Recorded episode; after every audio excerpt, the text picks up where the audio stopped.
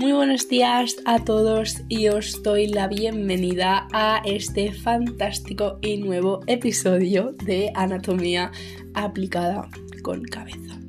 Puede que muchos ya lo sepáis, pero para los nuevos me presento. Soy Susana Muñoz Sánchez y este curso que he realizado va a tratar acerca de cuestiones a resolver de anatomía. Como ya sabéis, en la descripción os dejaré un link para que me podáis hacer muchas más preguntas eh, sobre anatomía y yo las podré añadir a este nuevo curso. Puede que ya me conozcáis de cursos anteriores que realicé que trato pues sobre historia de España, pero hoy no venimos a hablar de eso. Así que comenzamos con este fantástico episodio de Anatomía con cabeza y espero que os guste.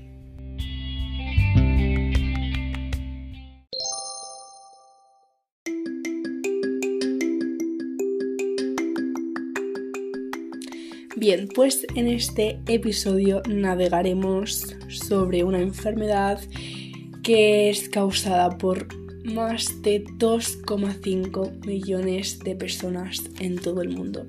Y esta enfermedad es la esclerosis múltiple o también conocida como sus siglas EM. Esta es una enfermedad autoinmunitaria del sistema nervioso central que como ya hemos dicho afecta a más de 2,5 millones de personas en todo el mundo. En la EM el sistema inmunológico ataca a la mielina, que es la capa protectora que rodea las fibras nerviosas en el cerebro y la médula espinal. Como resultado se produce una inflamación que daña la mielina y las fibras nerviosas subyacentes, lo que puede provocar una amplia gama de síntomas.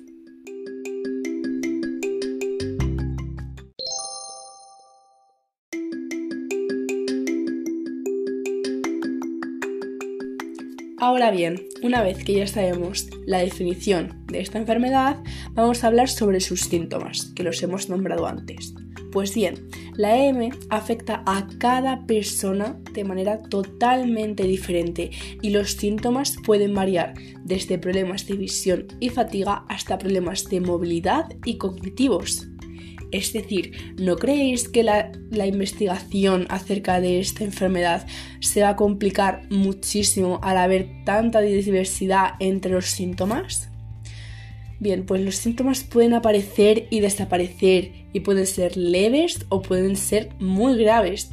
La mayoría de las personas con EM experimentan episodios de recaída y remisión, lo que significa que los síntomas van a empeorar durante un tiempo y luego mejorarán o desaparecerán por completo.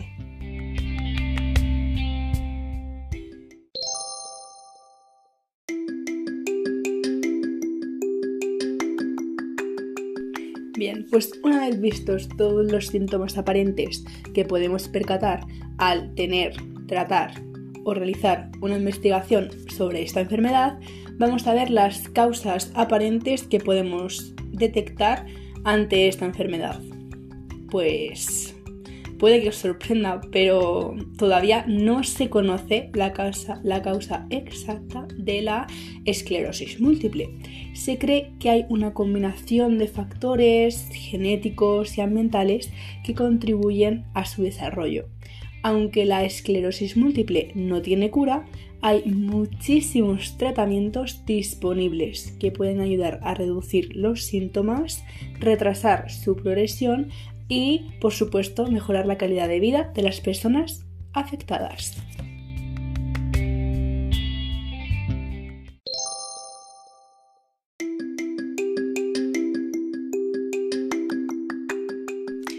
Una vez dicho esto, muchos de vosotros os hayáis sorprendido y os hayáis preguntado, entonces, ¿no hay pruebas específicas para la esclerosis múltiple?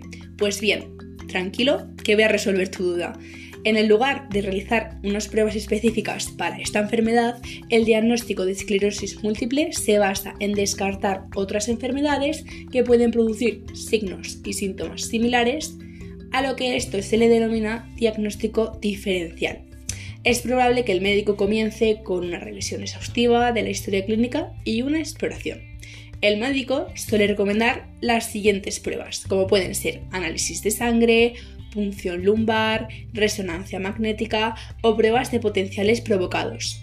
En la mayoría de los casos de personas con esclerosis múltiple recurrente remitente, el diagnóstico es bastante simple y se basa en un patrón de síntomas consistente con, con, la enfermedad y confirmado mediante diagnósticos por imágenes del cerebro, como las resonancias magnéticas.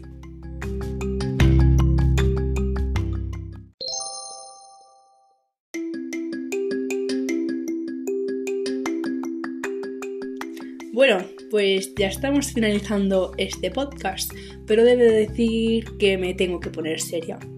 Tenemos que ser consecuentes y si crees que puedes estar experimentando síntomas de la esclerosis múltiple, es muy, muy importante que consultes a un médico para recibir un diagnóstico adecuado y un plan de tratamiento personalizado. Y además, si no es así, no es tu caso, pero quieres seguir informándote y aprender sobre esta enfermedad, te recomiendo que consultes fuentes confiables como pueden ser la Sociedad Nacional de Esclerosis Múltiple o la Organización Mundial de la Salud.